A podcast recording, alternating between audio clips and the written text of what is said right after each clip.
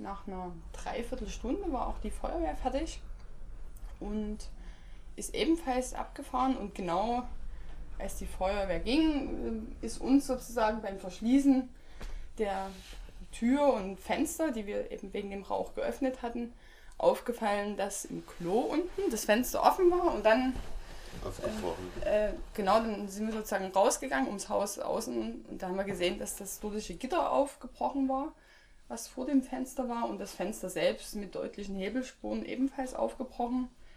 Ähm, dann haben wir sozusagen, war das für uns sehr, sehr naheliegend, dass sozusagen der Brand unten gelegt wurde. Vorher haben wir sehr gerätselt und auch wir haben die Feuerwehr befragt, wie kann das passieren? Ist es möglich, dass sie sich selbst entzünden? Hat die Feuerwehr gesagt, kommt drauf an, wann sie geliefert wurden und eigentlich nicht. Und dann haben sie es auch ausgeschlossen, weil die bei uns schon sehr lange im Keller lagen. Und äh, durch eine, zum Beispiel einen Zigarettenstummel haben sie auch ausgeschlossen. Ähm, deswegen war uns das erst ein Rätsel, dann wo das Fenster aufgebrochen war, war uns das dann schon ziemlich klar. Ähm, daraufhin haben wir die Polizei wieder gerufen, denen das mitgeteilt, äh, dass wir sozusagen den Verdacht haben, dass da jemand eingedrungen ist ins Haus und es angezündet hat. Da kamen die Beamten wieder und äh, haben dann erstmal gesprochen von einem Einbruch und er müsse ja jetzt nichts mit den brennenden Kohlen zu tun haben. Und äh, wir haben die dann darüber in Kenntnis gesetzt, dass es sich, äh, ja, dass bereits einen Brandanschlag gab im Jahr 2010 auf das Haus und dass die Verurteilung damals wegen zehnfachen versuchten Mordes war. Äh, einfach weil wir den Eindruck hatten, dass die Streifenbeamten ziemlich unbedarft waren und wir wollten ihnen damit sagen, dass sie ordentlich ermitteln sollen. Ähm, der Kommentar von den Beamten dazu war dann so etwas wie, so wie ihr euer Haus schmückt, braucht ihr euch auch nicht wundern. Das heißt, ihm war das durchaus vorstellbar, dass jemand unser Haus anzündet, weil wir zum Beispiel ein Refugees Welcome Plakat in unserem Haus äh, haben. Nichtsdestotrotz äh, haben sie sozusagen keine Spuren aufgenommen. Keinerlei. Das Einzige äh, von diesen zwei überforderten Beamten war dann, dass sie sich bei der Polizeidirektion sozusagen Hilfe geholt haben oder versucht, Hilfe zu holen. Das ist, ist ja erstmal richtig gewesen. Ähm, nach einer gewissen Zeit, ich glaube so circa ein, noch eine Stunde später, kamen dann drei Personen, die wir zunächst erstmal von ihrem Äußeren her für Schaulustige gehalten hatten. Und äh, die haben sich dann aber als Kripo vorgestellt. Und einer von diesen Beamten ist dann mal relativ kurz, vielleicht für zehn Minuten, in den Keller gegangen und hat dort reingeguckt und hat ins Klo geguckt und hat dann die Streifenbeamten angewiesen, das fotografisch zu dokumentieren. Also eine weitere Spurensicherung gab es nicht. Und äh, ja, wir haben dann sozusagen am nächsten Tag äh, hatten wir noch mit dem operativen Ermittlungszentrum, die sozusagen für Re Abwehrzentrum, ermitteln tun sie ja nie. Äh, für jegliche extremistische Gewalt gegen, in Sachsen gegen, gegen, gegen oh. äh, gesprochen. Die haben sich sozusagen so geäußert, dass sie keine Spuren sichern können. Sie selbst sind dazu nicht äh, befugt oder befähigt. Und äh, das muss sozusagen die Polizeidirektion machen.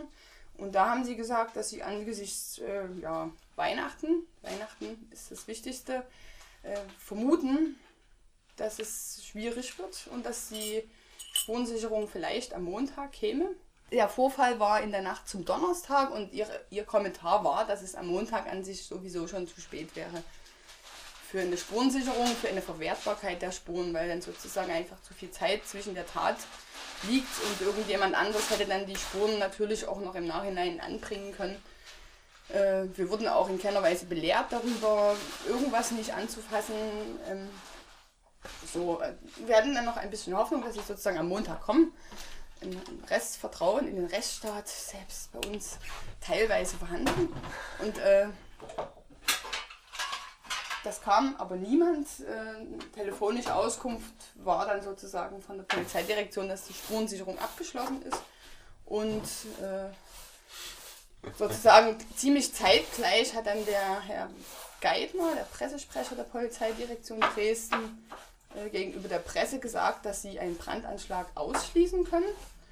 Und ebenso ausschließen können, dass jemand durch das eingebrochene Fenster eingestiegen ist, wobei ihm selbst sozusagen gar nicht klar war, so richtig scheinbar, dass es überhaupt ein erfolgreich aufgebrochenes Fenster gab. Äh, er ist, glaube ich, nur von einem aufgebrochenen Fenster durch die Feuerwehr ausgegangen, also er war ziemlich desinformiert. Und äh, ja, aber dabei blieb es dann sozusagen. Die, Vol äh, die Polizei hat das aus Gründen, die wir bis heute nicht kennen und auch trotz mehrmaliger Nachfrage, trotz Nachfragen im Landtag durch Abgeordnete und persönlicher Nachfragen mit dem jetzt inzwischen wieder ermittelnden Polizeibeamten äh, an den, äh, wird dazu sozusagen nur rumgedruckst und sich auf äh, allgemeine äh, Erfahrung, kriminalistische Erfahrung, äh, nach der es nicht äh, sozusagen Spuren fehlen würden, die Einbrecher hätten hinterlassen müssen. Aber um welche Spuren es konkret sich dabei handelt, da gibt es keine Aussage. Wir haben sozusagen solche Spuren nicht finden können. Wir haben stattdessen sozusagen das eindeutig aufgebrochene Fenster mit Hebelspuren, mit Farbspuren dran, die sozusagen bis heute da dran kleben und bis heute da niemand äh, sozusagen äh, Fingerabdrücke, die Farbreste oder ähnliches gesichert hat. Äh, und uns ist es sozusagen unerklärlich, wie die Polizei zu, diesen, zu dieser Einschätzung kommt. Ähm, was die Polizei damit auch sagt, ist, dass sozusagen, wenn jemand von außen gekommen ist, muss das Feuer von Bewohnern des Hauses quasi, äh, sie sagen, fahrlässig gelegt worden sein. Ähm, das schließt, das ist sozusagen, widerspricht der Aussage der Feuerwehr und inzwischen auch äh, der Aussage oder Einschätzung des Brandgutachters, der tatsächlich am 19. Januar zusammen mit dem äh, ermittelnden Kriminalbeamten vom Kommissariat 12 hier war und sich das angeguckt hat. Und, äh, Mehr als drei Wochen später. Ja, genau. Und äh, dieser Kriminalbeamte hatte den Fall auch zwischenzeitlich schon eingestellt. Der war also als abgeschlossen bei der Staatsanwaltschaft. und möglicherweise, weil wir da noch weiter sozusagen Druck gemacht haben, einen Anwalt engagiert haben, uh, ist das jetzt wieder zurück an den, ja, doch ein wenig äh, ja, unzufrieden oder beziehungsweise wenig motiviert wirkenden Beamten delegiert worden, der jetzt äh, offensichtlich dazu verdonnert wurde, noch ein paar Beweise zu sichern. Und bei ihm sieht es so aus, dass er sich ähm, die, sozusagen die Meldekartei angeguckt hat und jetzt erstmal alle vorgeladen hat, die hier gemeldet sind. Ähm, weitere Maßnahmen wurden jetzt unseres Wissens nicht ergriffen. Es gibt diese Vorladungen, die sind für uns ein wenig problematisch, weil sozusagen rein logisch nach der Einschätzung vom Brandgutachter, der auch sagt, fahrlässige Brandstiftung an einem Kohlenhaufen ist eigentlich nicht wirklich möglich. Äh, die Polizei beharrt auf ihre Aussage ohne Begründung, dass sie das ausschließen, dass jemand reingekommen ist. Äh, ist es sozusagen ein Stück weit so, dass wir auch ganz schnell die Beschuldigten sein können. Ähm, wir müssen dann noch überlegen, wie wir damit umgehen. Ähm, also, dass ihr das Feuer mutwillig gelegt habt. Ja, mutwillig oder die Polizei hat es ja einfach mit fahrlässig begründet, was aber eigentlich ja. Äh, sozusagen unlogisch ist. Und äh, sie haben uns jetzt explizit als Zeugen vorgeladen. Ja, aber man muss jetzt nicht von einer stringent logischen Vorgehensweise der Polizei ausgehen. Ähm, ja. Ähm. Und glaubst du, dass das Verhalten der Polizei begründbar ist mit Dummheit oder mit äh, Bösheit? Dummheit würde ich jetzt so nicht sagen. Das ist ja schon nahezu eine Beleidigung. Ähm, ich denke, das war sozusagen eine Mischung aus verschiedenen Dingen. Es war der 24.12. und wie gesagt, da ist Weihnachten das Wichtigste. Und äh, das heißt, es standen wenig Polizeibeamte zum Einsatz und meiner Meinung nach war es sozusagen das Einfachste für sie festzustellen, dass niemand eingebrochen ist bei diesem Einbruch. Und äh, weil das hat ihnen sozusagen diese lästige Spurensicherung, Brandgutachter da noch über Weihnachten, über die Weihnachtsfeiertage zu uns zu schicken und so weiter, hat ihnen all diese Mühe erspart.